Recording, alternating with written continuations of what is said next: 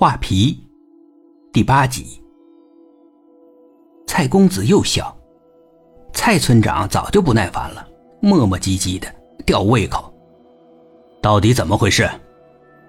蔡公子只好说了：“我是挺喜欢那姑娘的，特别喜欢，特别特别特别的喜欢。但是呢，那姑娘似乎不太喜欢我。”妈妈首先表示不满，她不喜欢你，一个打工妹竟然不喜欢你。儿子虽然是浪荡了一些，但也是一表人才呀，名牌大学毕业，又那么有钱，一个打工妹，凭啥不喜欢儿子？这妹子瞎眼了吧？又或者，她不知道儿子的身份？蔡村长瞪了一眼老婆，还耐心的问儿子：“那姑娘不喜欢你，你让我帮忙，是吗？”“嗯。”“也就是说，你泡妹泡不到，让你老爹帮忙，是吗？”蔡公子默认了。蔡村长啊，哈哈大笑，呵呵。世上还有这事儿啊！你泡妹泡不到，竟然求着老爸帮忙，哼！哎，好玩儿。蔡公子憋红了脸，可他还硬撑着。轮到老婆瞪蔡村长了，蔡村长呢，逐渐停住了笑声。嗯，好吧，你说吧。你让爸爸怎么帮你啊？呃，你能不能跟那个厂的老板啊打个招呼，让他施加一点影响，让那个姑娘改变一下对我的想法？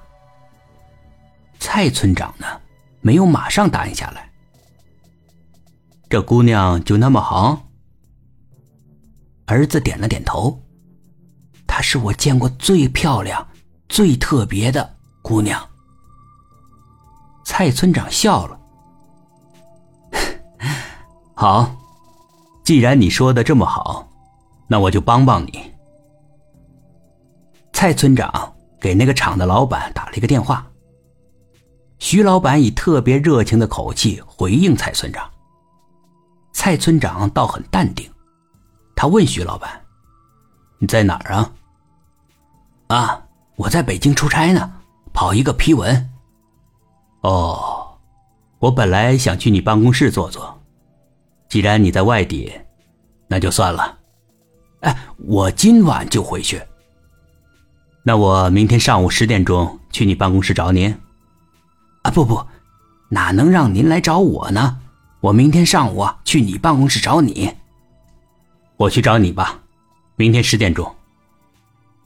放下手机，徐老板开始嘀咕起来。这蔡村长找他干什么？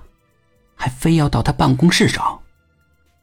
徐老板猜测，大概率是租约的问题。明年呢，合同就要到期了，租金呢会再谈。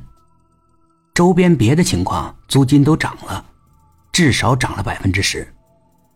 不知道这个蔡村长会怎么想呢？徐老板的厂效益不错。可能会多涨一点多涨一点吧也行。徐老板甚至设想了自己的底线，只要别超过百分之三十，他都可以接受。超过百分之三十，就太高了。